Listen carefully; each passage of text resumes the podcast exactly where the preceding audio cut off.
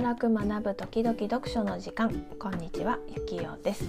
日々の生活の中での働く学ぶ読書をテーマにノートで配信していること。プラスその時気づいたことや感じたことを配信しています。え今日はですね火曜日ということで学ぶをテーマにお届けしたいと思ってるんですけれども学ぶというとちょっと硬いイメージがあるかもしれませんよね。あの学ぶって言っても自分が学んだなと思ったことなどなど、まあ、学び方もありますけれどもそんな感じで気楽に気楽な内容をお伝えしたいと思っていますので、えー、よろしければ聞いていただけると嬉しいです。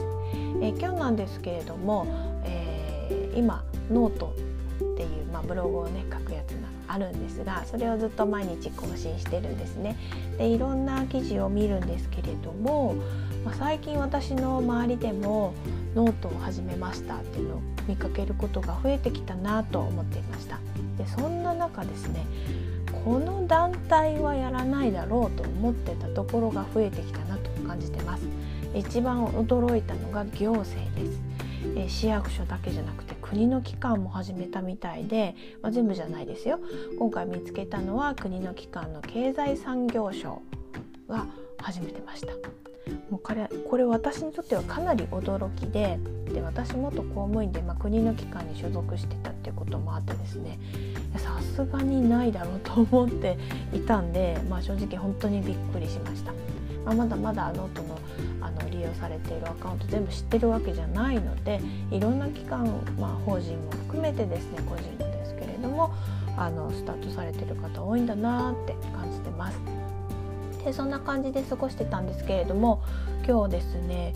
ノートのノートの公式で地域行政の公式っていうねアカウントが始まったみたいなんですよ。でここのアカウントではあのノートで広報発信を行ってる自治体の素敵な記事や、まあ、記事とか紹介をしますよっていう感じで載ってるんですけどね。ほんとなんかノートいろんなことやるんだなと思って驚いた感じです。で国とか地方自治体が始めるメリットって何なんだろうかとちょっと考えてみたんですよ。でそもそもまああの国とか地方自治体のホームページ、まあ、よく見る方がいるのかちょっとわからないんですけれども、まあ、見てみるとですねやっぱり読みやすいものもあれば読みにくいなと感じるもの結構あるかなと思ってます。ただあの伝えないといけない情報がたくさんあることとやっぱり専門性のあるものっていうのはどうしてもですね難しくなるし説明しにくいところもあるだろうなと感じているところです。なんで全てが分かりやすくっていうのはまあまあちょっと、難易度高いのかなと思ってるんですよね。でもノートをうまく使って情報発信したらそのより身近に感じられる人が増えるんじゃないかなというのも感じてます。で私自身ですねネットで情報を集めることが多くて、まあ、いろんなサイト見るんですけれども特にまあ子どもたちの不登校とか発達障害とかそういう感じの情報を結構見るんですねだから必然的に行政のサイトもよく見ます。でやっぱりその時に感じるのが見づらいっていうのと探しづらいなっていうところなんですよね。でまあそれがですね例えばノートみたいに、まあ、ブログ専用っていう感じじゃないですかだから見やすくなるかもしれないなとか思うんですけれどもあとはやっぱり身近に感じてもらいたいということでもっと分かりやすい言葉だったり分かりやすい表現にできるんじゃないかなと思うとやっぱり行政自治体がですねノートを始めたっていうのはすごく大きなことだなと思ってます。であとはですねノート見たことがある方は分かると思うんですけれどもあの企画をね募集したりとかハッシュタグでこう集めたりとかされるんですよね。でそれでまあいいなと思う記事をマガジンっていうのに登録ができるんですこれ勝手にできるんですよ。だから自分が気に入った記事があったらそれ専用にこうマガジンという感じでまあ分かりやすく言えば箱みたいな感じですね。好きな箱にどんどん入れるというかそんな感じ、自分でアレンジできるんですけれども、ね、それができたらなんか例えばですよ、まあ、もうこれノートにも書いてあるんですけれども地域のあの素敵なことを紹介したいとかいうのも集めやすくなるしそれをこう行政の公式サイトのマガジンとか作って、えー、いろんな人が書いた例えば、まあ、福岡の情報とか佐賀の情報とか集めたらあなんかこう行政からの言葉よりも本当に好きな人身近な人の言葉だからこそ、えー、その地域の良さが分かるんじゃないかなって思ったんです。なんかそれってすごい面白いなってねなんか始まると思うとなんかワクワクするなと一人で 思ってたところです。あとはですねやっぱりあの IT が苦手だなと感じる人にとってやっぱり難しいそのウェブサイト見て書いてある内容がわからないと探す気力さえも失ってしまうんですよね。だから表現が分かりやすいもので、えー、説明して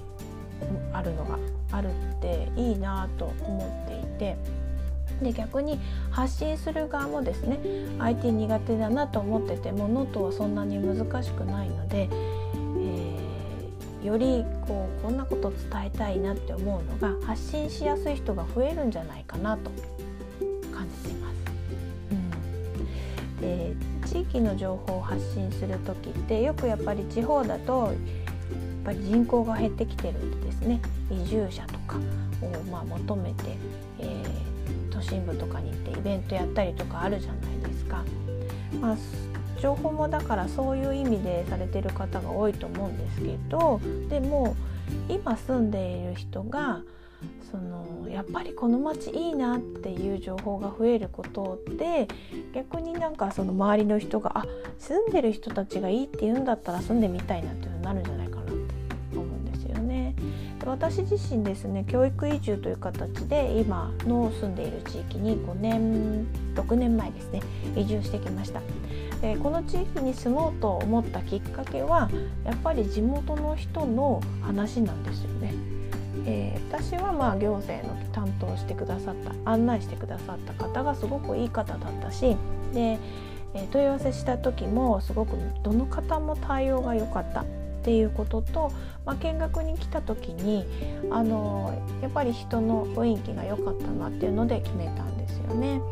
なんかそういうのってやっぱりこの街が好きだよっていう人だから人たちの言葉とか雰囲気が伝わるからこそ住んでみようって実際思えたんです。なんで、まあ、ノートでその住んでる人が自分の好きな地域をこう表現してみるノートだったら文章だけじゃなくて音声も動画もそして画像もできるのでそんな感じで